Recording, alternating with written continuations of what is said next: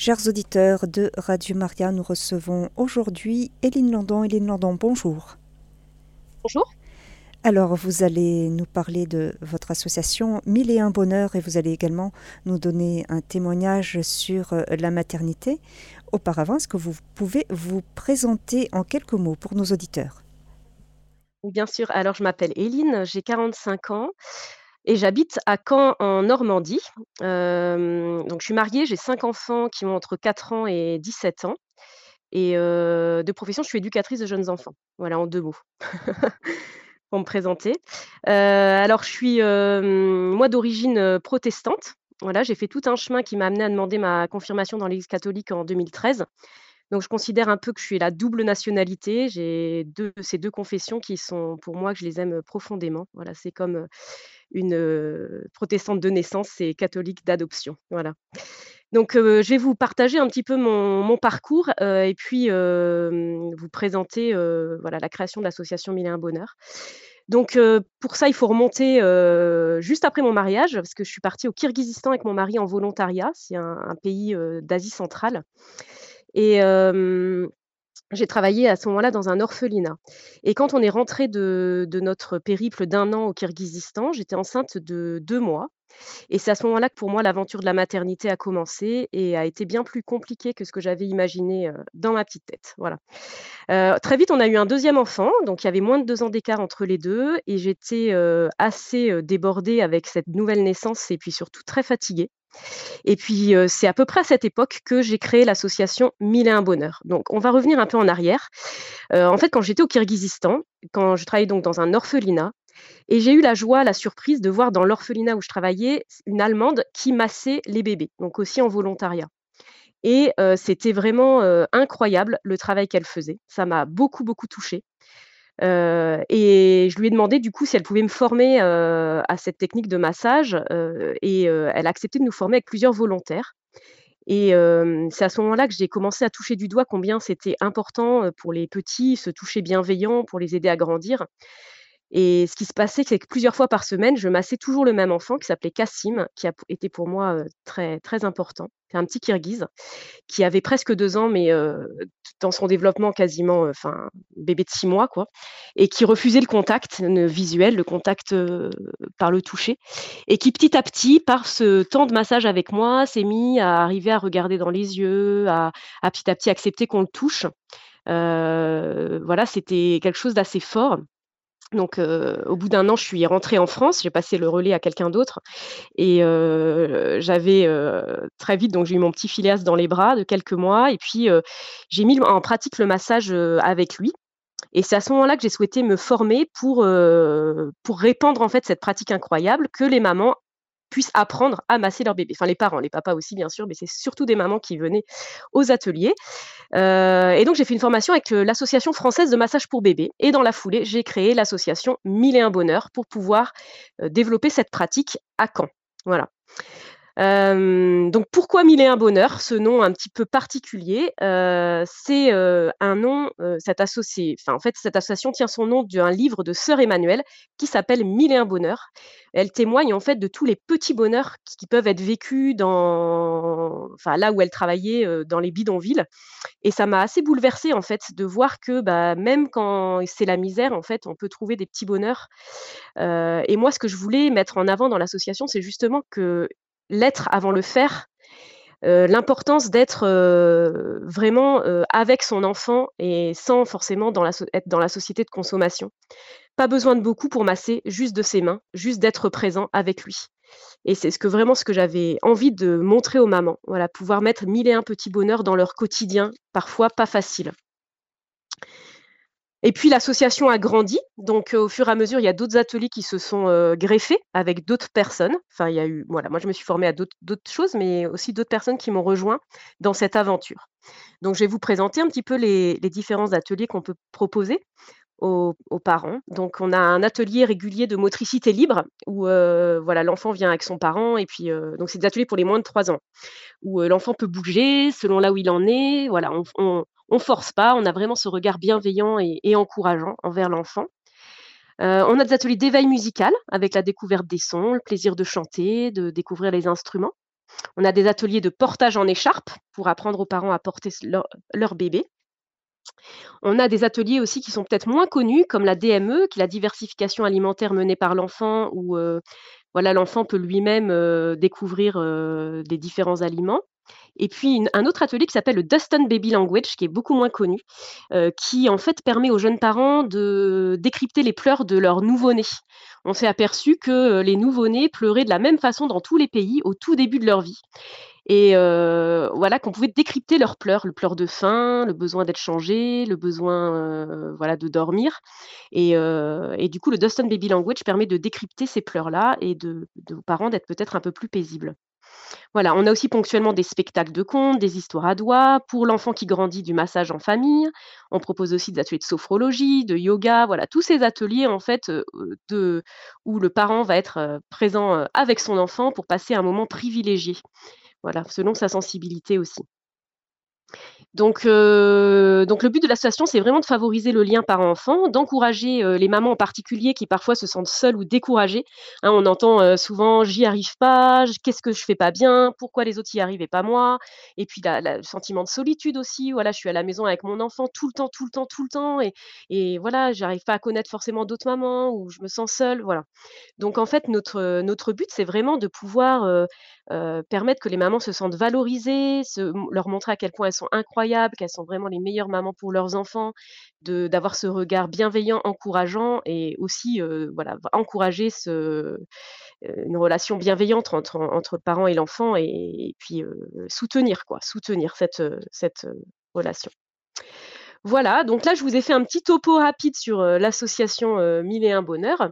Et puis, je vais vous présenter aussi, en fait, j'ai mmh, pendant tout, parce que alors moi, du coup, j'ai cinq enfants, donc j'ai vraiment expérimenté pas mal de, choses avec la maternité et avec des enfants très différents. Et ce qui m'a amené à écrire aussi des livres sur ce sujet-là. Donc, en fait, je vais vous partager un peu mon parcours et, et en même temps vous présenter ces livres-là vous lire peut-être quelques extraits au fur et à mesure pour vous donner envie de les découvrir aussi. Donc en fait, en 2011, j'ai accueilli ma troisième fille qui est née à la maison. Voilà, et c'était un choix. Et mmh, pendant cette grossesse de cette troisième, troisième enfant, j'ai vraiment ressenti le besoin de me préparer de façon intérieure et beaucoup plus spirituelle à la maternité, en fait. Alors j'ai cherché autour de moi des préparations à la naissance plus spirituelle. d'exister quelque chose à Paris, mais moi j'étais à Caen et c'était en présentiel, tout ça, donc je, ne trouvais rien.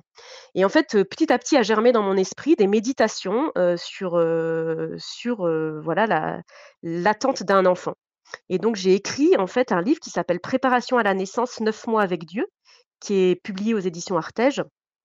Dans ce livre, en fait, à chaque fois, il y a un texte biblique une méditation et une prière pour chaque mois. Donc c'est vraiment conçu comme une neuvaine sur neuf mois en fait pour accueillir le, bébé. Il y a même des méditations pour avant, donc le désir d'enfant, la conception, et pour après la naissance, sur l'accueil de l'enfant, l'annonce de la foi, etc.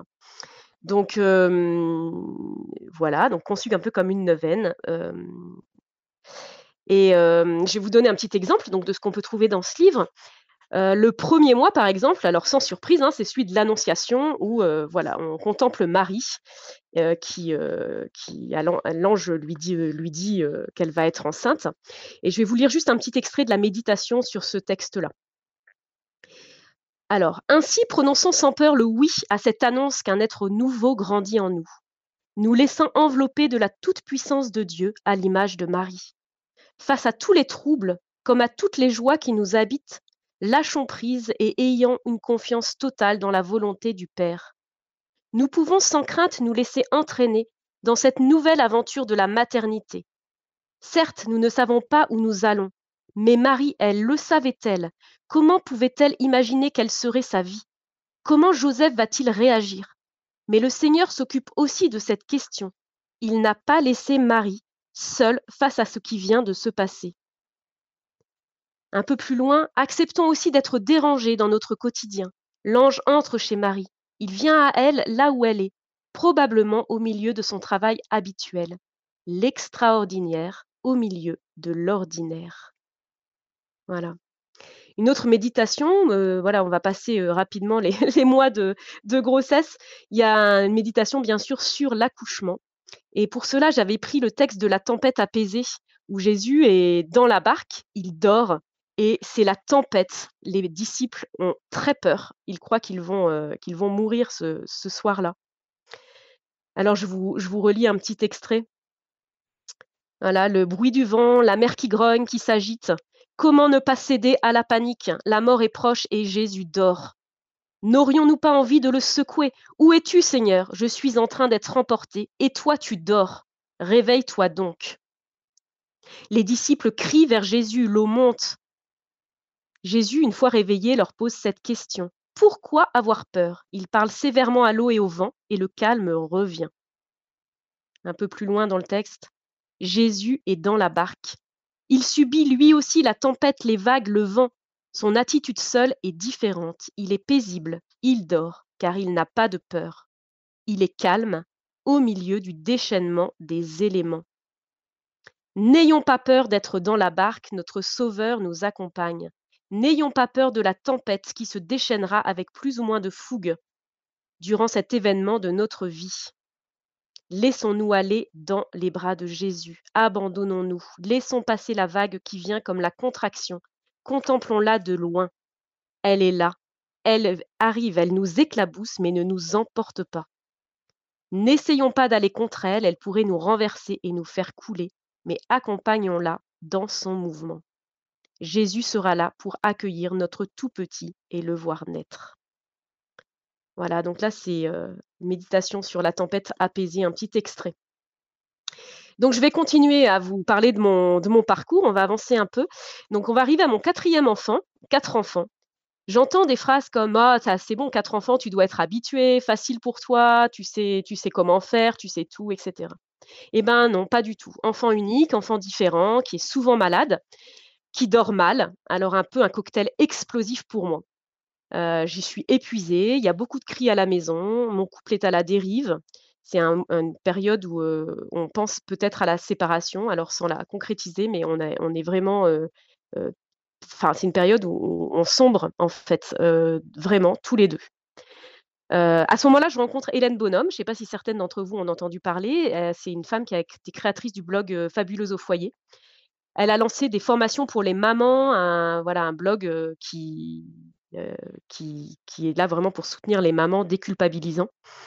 Et cela m'aide beaucoup à ne pas sombrer complètement, à penser à prendre soin de moi. je garde, je pense, la tête hors de l'eau grâce à, ces livres et à, ce qu'elle peut m'enseigner. voilà suite à cette expérience que j'ai vécue, qui a été vraiment pour moi assez difficile, j'ai écrit un deuxième livre qui s'appelle Burnout maternel et épuisement spirituel. Alors c'est un peu sur le même modèle que, le premier. Il y a des témoignages dedans en plus, voilà, où je livre un peu plus des témoignages sur, ma vie. quand je l'ai fait relire à une amie, elle m'a dit oh c'est super, mais il manque, ton expérience. Donc en fait j'ai rajouté des, petits bouts de témoignages donc ça se lit de la même façon que le premier, comme une neuvaine. C'est neuf étapes pour consentir à notre réalité et renaître à la joie et retrouver la paix. Voilà. Je vais de la même façon vous, présenter un petit extrait de ce livre qui m'a, moi, un texte qui m'a beaucoup marqué. à ce moment-là, je faisais une retraite à ce moment-là et j'étais tombée sur le texte de la femme courbée. Dans la Bible. Vous connaissez sans doute ce texte d'une femme qui est courbée depuis des années et que Jésus guérit alors c'est un texte assez court, euh, mais qui m'a moi beaucoup parlé. Et euh, quand j'ai lu ce texte, alors je vous lis mon témoignage, c'est moi cette femme courbée. Je porte tout. Le poids sur mes épaules est trop lourd. J'étais enceinte et je me suis effondrée en larmes. Ce soir-là, j'ai donné ce poids au Seigneur. Je l'ai remis au pied de sa croix. Je me suis laissée consoler. Un peu du poids s'en est allé. Mais tout le défi a été de ne pas me recharger, aussitôt rentrée à la maison. Et c'est là qu'intervient le courage ordinaire qui m'a tant aidée être soi-même et arrêter de se mettre la pression. Distinguer ce qui est important et ce qui ne l'est pas. Alors là, je parle aussi de ce qui, a, ce qui voilà, du courage ordinaire, ça peut être dans son quotidien. Alors, je cite des exemples, hein, mais chacune peut y mettre ce qu'elle veut.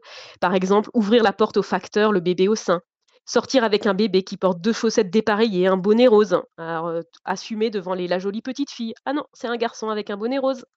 Inviter des amis avec son intérieur en désordre en essayant de ne pas s'excuser, le plus dur. La gêne passée, quelle joie de pouvoir être soi et de dire: «J'ai été si courageuse et quel bon moment nous avons passé». Il aurait été dommage de s'en priver. Voilà.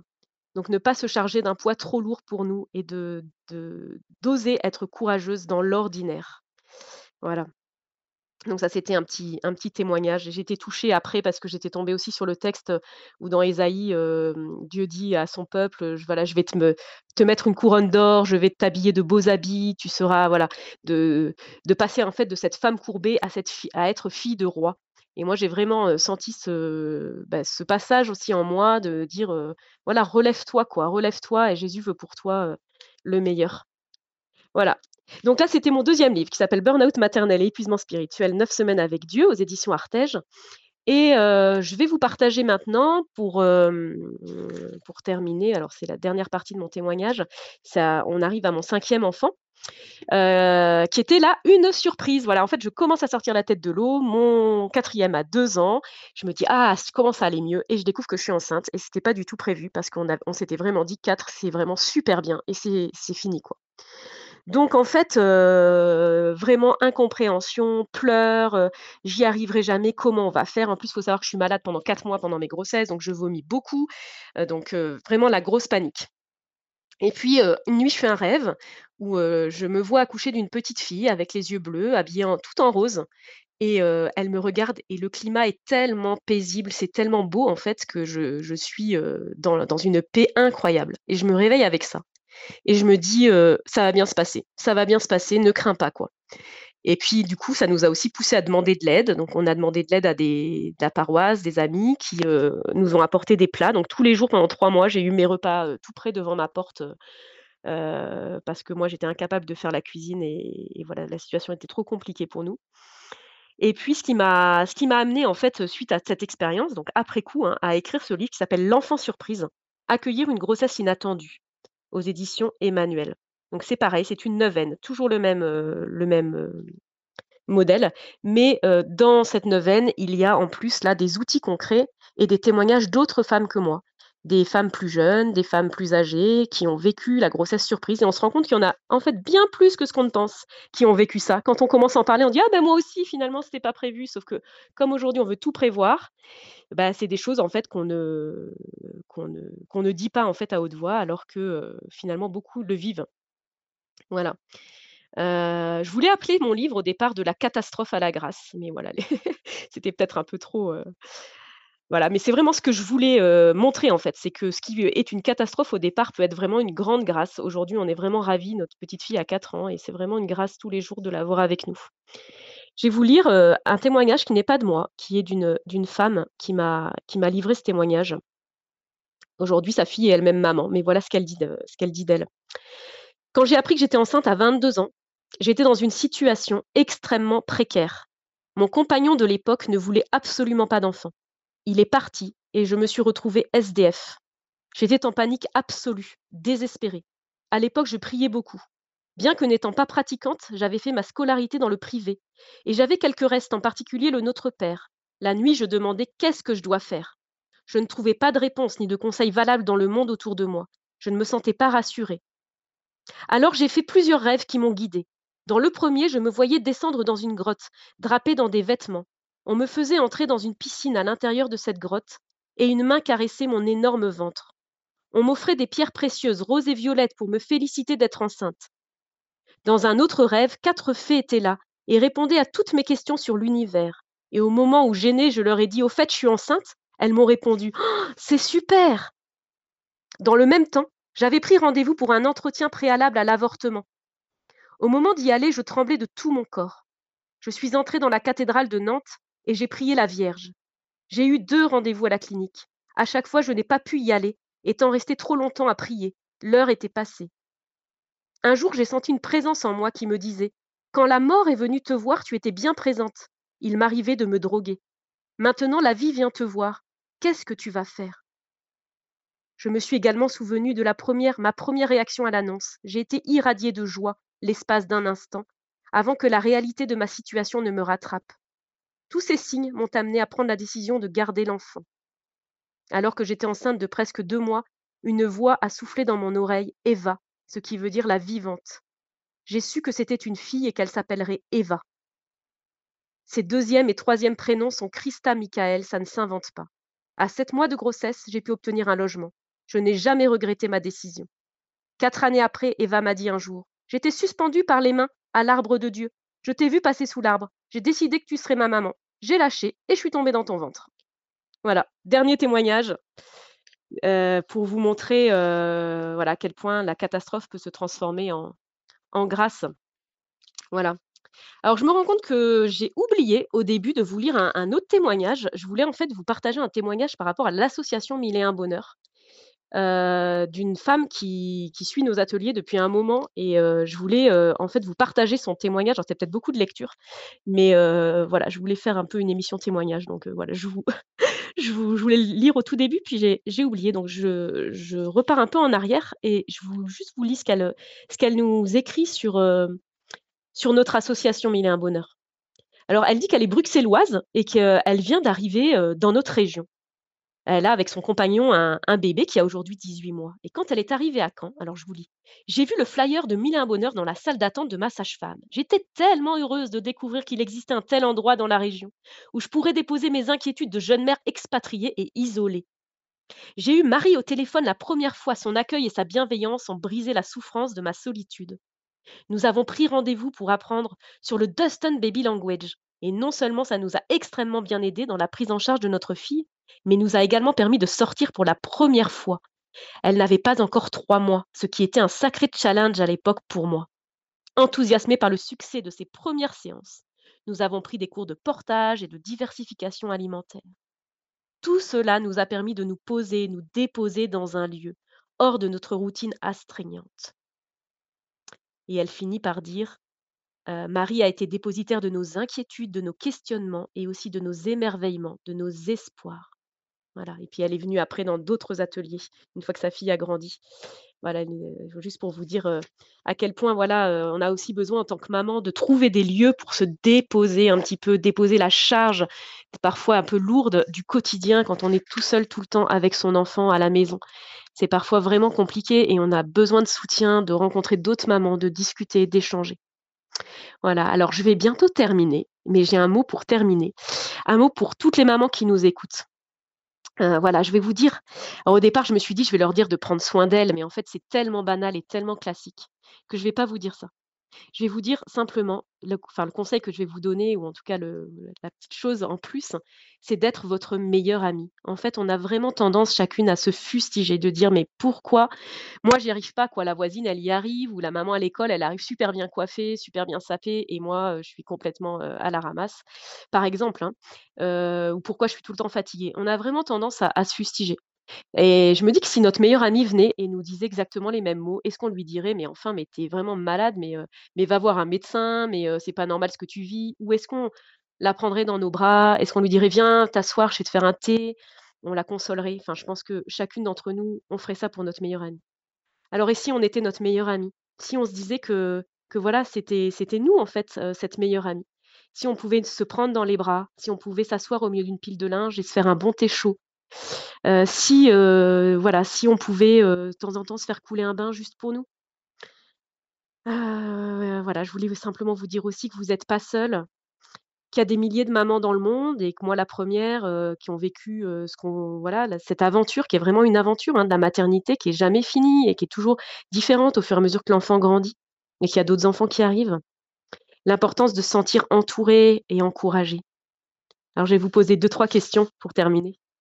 Est-ce que vous pourriez faire, par exemple, une liste de quelques personnes qui sont ressources pour vous vraiment? deux trois amis vraiment proches à qui vous pourriez téléphoner ou simplement vous asseoir avec elles pour passer un bon moment? Est-ce que vous pourriez faire une liste de deux trois choses qui vous ressourcent? Alors, par exemple, moi, ce qui me ressource beaucoup, c'est, prendre une tisane ou un thé chaud, j'en ai parlé tout à l'heure et savourer savourer ça au calme. Pour moi, je pousse le linge, je ferme les yeux et juste je savoure ma tisane. C'est mon moment pour moi. Voilà, ou lire aussi, lire aussi. Voilà, qu'est-ce qui en fait, qu'est-ce qui me ressource moi? Et de pouvoir, avoir un petit temps, même si c'est parfois alors parfois on se dit: «Non, mais je ferai ça quand j'aurai, une heure devant moi». Mais en fait, on n'a jamais une heure devant soi. Donc se dire: «Bah, et si je prenais cinq minutes quoi? Juste là maintenant, au milieu de ma pile de linge, juste pour respirer et pour boire une tisane». Sans attendre en fait, sans attendre, d'avoir du temps. Juste prendre 5 minutes comme ça de temps en temps pour moi. Voilà, donc je crois que je suis arrivée un peu au bout de ce que je voulais vous transmettre, en tout cas, heu, voilà, sur, heu, sur mon expérience de la maternité, donc heu, l'association Mille et un bonheur et puis ces 3 livres, hein, donc heu, pour, la préparation à la naissance, le burn-out maternel et l'enfant surprise, qui est aux éditions de l'Emmanuel, je ne sais pas si je l'ai dit. Voilà et j'espère que ça vous aura parlé. Donc j'attends vos questions avec impatience. Si vous avez des questions à à me poser, n'hésitez pas, voilà, je vais rester en ligne. Merci beaucoup. Chers auditeurs de Radio Maria, vous écoutez une émission avec Eline Landon qui nous a parlé de son association Mille et un bonheur et qui nous a euh, donné son témoignage sur la maternité à travers euh, trois ouvrages dont elle est l'auteur Préparation à la naissance, neuf mois avec Dieu et Burnout maternel et épuisement spirituel, euh, ces deux ouvrages aux éditions Artege, et L'enfant surprise, accueillir une grossesse inattendue, neuf jours avec Dieu, aux éditions de l'Emmanuel. Hélène Landon, nous avons reçu un témoignage par SMS. Euh, Il s'agit euh, de Marie-Lourde qui nous écrit ceci. Bonjour madame, votre émission m'a fait penser à ma mère qui m'avait expliqué qu'il fallait masser mes enfants tout petits, surtout en fin d'après-midi, parce que je ne comprenais pas, ils étaient calmes toute la journée, mais en fin d'après-midi, euh, ça n'arrêtait pas de pleurer et c'est là que ma mère m'a dit qu'il fallait leur masser le dos parce que peut-être que ça leur brûle un peu et c'était vrai et ça, euh, ça se calmait tout de suite. Après un bon massage, merci. Vous m'avez ramené des années en arrière. Soyez bénis. Et c'est signé Marie-Lourde. merci beaucoup. Alors, j'ai une question, voilà, parce qu'il y, a un des ateliers de l'association Mille et un Bonheur qui m'intrigue beaucoup, c'est portage en écharpe. Quel est l'avantage du portage en écharpe? Parce qu'il existe des, des des porte-bébés. Quel est, quel est l'avantage euh, et quelle est la différence avec euh, euh, simplement l'objet qui permet de, porter, de porter un, bébé dans son dos ou, devant soi? Oui, alors le portage, c'est portage en écharge, ou en tout cas en porte-bébé physiologique, ce qu'on appelle physiologique, c'est-à-dire vraiment que le bébé soit maintenu dans une position qui est physiologique pour lui. En fait, les porte-bébés classiques qu'on a, enfin certains qu'on a entendu, enfin en tout cas qui existe depuis très longtemps, où le bébé n'est pas bien maintenu en fait, et donc en fait ça peut créer des problèmes de dos et des problèmes, enfin notamment pour les petits garçons au niveau des parties génitales et tout ça. Donc en fait il faut vraiment mettre le bébé dans une position qui est physiologique pour lui, et c'est ce qu'on essaie de faire avec l'écharpe et le porte-bébé physiologique.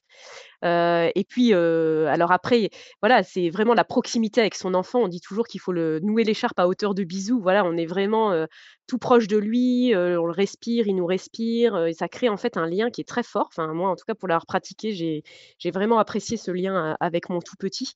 Et puis, de pouvoir aussi, quand on a d'autres enfants, le fait de porter, le bébé rassuré, il est par exemple dans notre dos ou sur, voilà, devant. Et puis, en fait, nous, on peut faire des choses quoi, avec notre bébé avec nous. Et ça, c'est vraiment super pour le quotidien. Voilà, donner son bain à, un enfant pour en ayant son bébé avec soi, voilà, qui pleure, et ben du coup, il est rassuré. Et puis nous, on, est beaucoup plus serein au quotidien, en fait. Donc voilà, l'écharpe, le portage en écharpe. Et puis c'est important aussi, bah, parce que des fois les nouages sont pas simples, bah, du fait d'avoir quelqu'un qui te montre et qui est avec ton enfant et qui est vraiment là avec toi, en fait, ça aide beaucoup pour prendre confiance en soi et pour continuer le portage. Parce que souvent, ben, on essaye au début, on se dit: «Oh, c'est trop compliqué, allez, j'abandonne». Alors qu'en fait, si on a quelqu'un qui nous montre les nœuds, ben, on prend confiance et puis on apprend à en faire un. On n'est pas obligé d'en apprendre 10, on en apprend un ou deux, ça suffit. Et puis le fait d'avoir confiance en soi, bah voilà, on, y va quoi. Et puis après, la personne qui est avec nous, elle a plein de, en général, d'écharpes différentes, donc on essaye aussi des choses, qu'est-ce qui nous convient et tout ça. Donc c'est là l'intérêt d'avoir un atelier quoi. Voilà. Alors nous avons une auditrice qui souhaiterait intervenir. Il s'agit de Michel. Michel, c'est à vous. Oui, euh, bonjour. Bonjour. voilà, moi je suis une grand-mère et j'ai 85 ans et j'ai une petite fille qui est partie il y a quelques années à l'île Maurice et elle a fait des portages, vous voyez.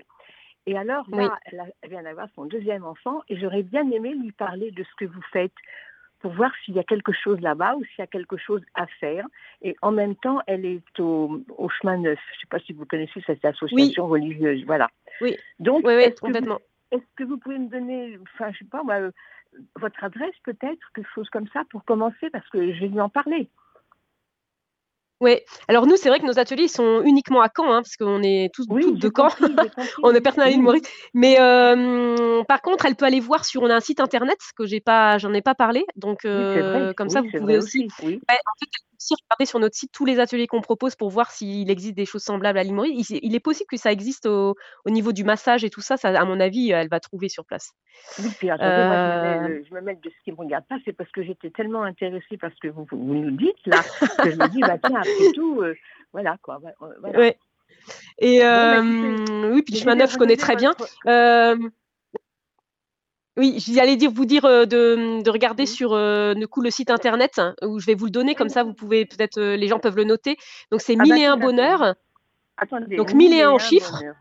Oui, oui, mille Voilà, et mille un et un en bonheur. chiffres, bonheur avec un S, Oui. point WordPress, W-O-R-D, Oui. P-R-E-2-S, P P-R-E-2-S, point R E 2 S point org. non, point com, pardon. Non, point com, pardon, point com, n'importe Ah, quoi, point point com. com.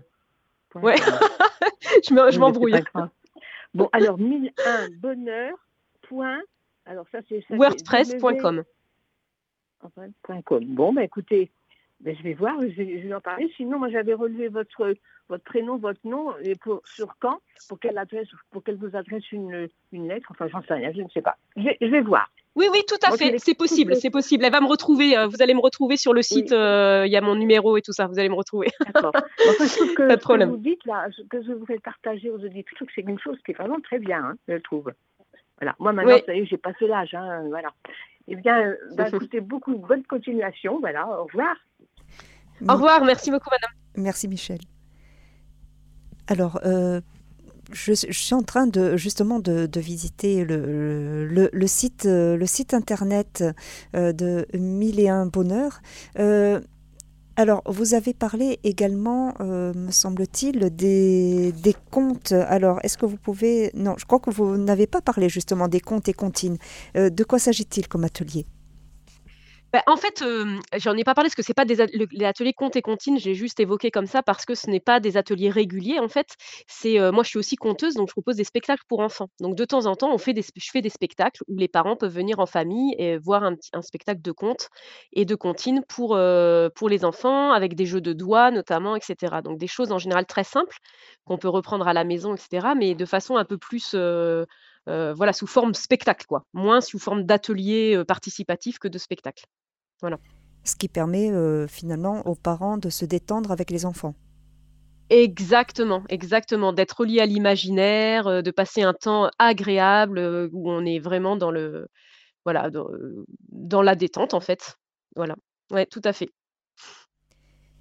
Autre atelier qui me semble assez euh, intéressant, d'autant plus que euh, la société actuelle peut culpabiliser les parents en disant attention, il faut que vous euh, donniez des choses très équilibrées euh, à manger à vos enfants, il leur faut une alimentation équilibrée, Mmh. il faut euh, attention, il faut euh, au Mmh. Nutri-Score, etc.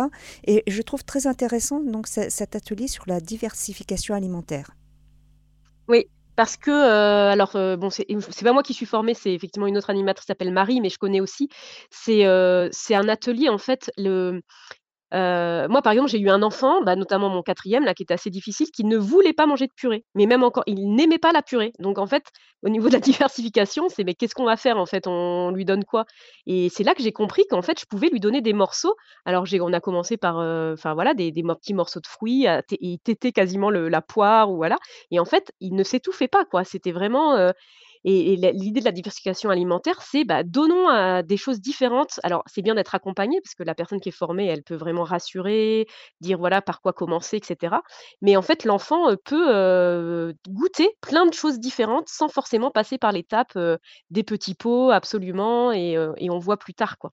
Donc et puis du coup, il goûte plein de saveurs que, bah, je pensais même pas, pouvoir, lui donner, si tôt et c'est en fait très intéressant comme approche. Et puis c'est l'enfant qui du coup choisit aussi ce qu'il va ce qu'il va goûter, donc ça on peut lui mettre plusieurs petites choses sur sa table et puis voilà, il va choisir de goûter telle chose ou telle chose. Voilà, donc c'est c'est manger aussi comme les grands. Voilà, donc c'est assez intéressant comme atelier.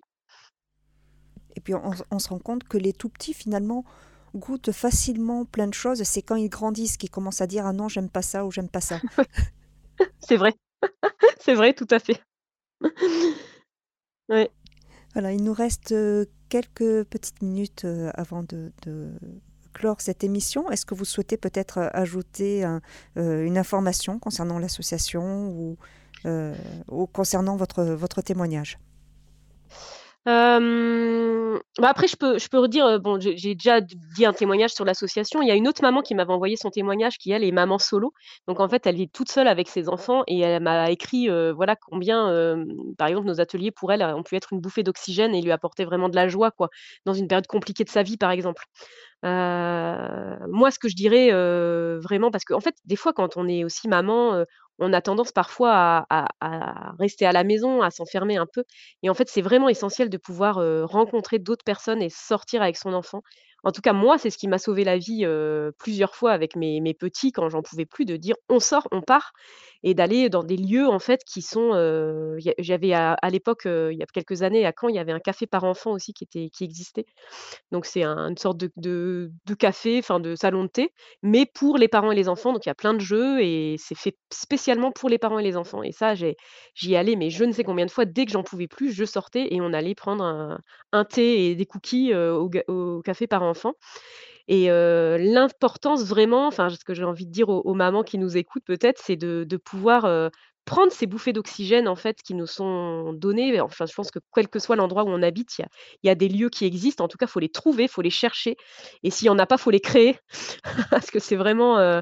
Voilà, c'est aussi ce que j'ai fait avec Mille un Bonheur. Hein. Aujourd'hui, il y a, beaucoup plus d'associations ou de personnes qui proposent du portage, du massage. Mais quand j'ai créé l'association, c'était il y a maintenant 16 ans il n'y avait rien Caen qui existait quasiment sur ce sujet, enfin très, très peu. et donc c'est aussi, pour moi enfin c'est pareil pour mes livres d'ailleurs, j'ai écrit ce que je voudrais ce que je voulais trouver en disant: «Ça n'existe pas, moi j'ai envie de le créer» quoi, donc de de de pas hésiter en fait à sortir des fois de sa zone de confort un peu en disant: «Bah, voilà, moi j'ai besoin de ça et je vais aller le chercher en fait. Si ça n'existe pas, je vais le créer». Voilà pour, parce que si moi j'en ai besoin, c'est que d'autres personnes en ont sûrement besoin aussi, en fait. donc voilà peut-être ce que je dirais pour, bah, pour conclure un peu, cette émission, et puis, bah, voilà, en enfin vous êtes une radio, chrétienne et de dire que, bah, on a aussi la chance d'avoir le Seigneur qui est avec nous dans cette aventure de, la maternité, qui parfois nous challenge beaucoup. Et, et alors parfois on dit oui, voilà, qu'est-ce qu'il pourrait nous apporter par rapport à ça? Mais justement, dans, dans les livres que j'ai écrits, en fait, je me nourris vraiment de la parole et je me dis, mais les textes, des fois, ça tombe tellement juste tellement juste. Enfin, cette histoire de la femme courbée, quand je l'ai lu, c'était incroyablement parlant pour moi. la tempête apaisée aussi par rapport à l'accouchement. On se dit, mais quel lien et, en fait, quand on est dans, la situation et qu'on lit ça, on se dit, mais c'est exactement ça que, je suis en train de vivre. Donc vraiment, de se dire, mais ne pas, enfin voilà, la parole de Dieu est vraiment ressource en fait pour nous, les mamans quoi. en fait, il y a plein de passages qui sont incroyablement parlants moi, je trouve en tout cas. C'est peut-être mes origines protestantes qui, qui parlent. voilà. Bah, écoutez, sinon, j'ai rien de spécial d'autre à, à, rajouter. Je pense que je pense qu'on a bien fait le tour de la question. Eh bien, voilà. merci beaucoup, Hélène Landon, pour donc ce temps que vous nous avez accordé aujourd'hui. Et puis, à, à très bientôt. À bientôt, merci beaucoup. Chers auditeurs de Radio Maria, nous recevions aujourd'hui Hélène Landon, qui nous a parlé de l'association Mille et un bonheur et donné un témoignage sur la maternité. Elle est auteure de trois ouvrages. Tout d'abord aux éditions Artege, Préparation à la naissance, neuf mois avec Dieu. Également Burnout maternel et épuisement spirituel.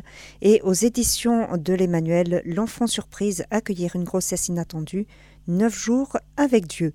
Vous pourrez réécouter cette émission en podcast sur notre site internet www.radiomaria.fr, rubrique sociale.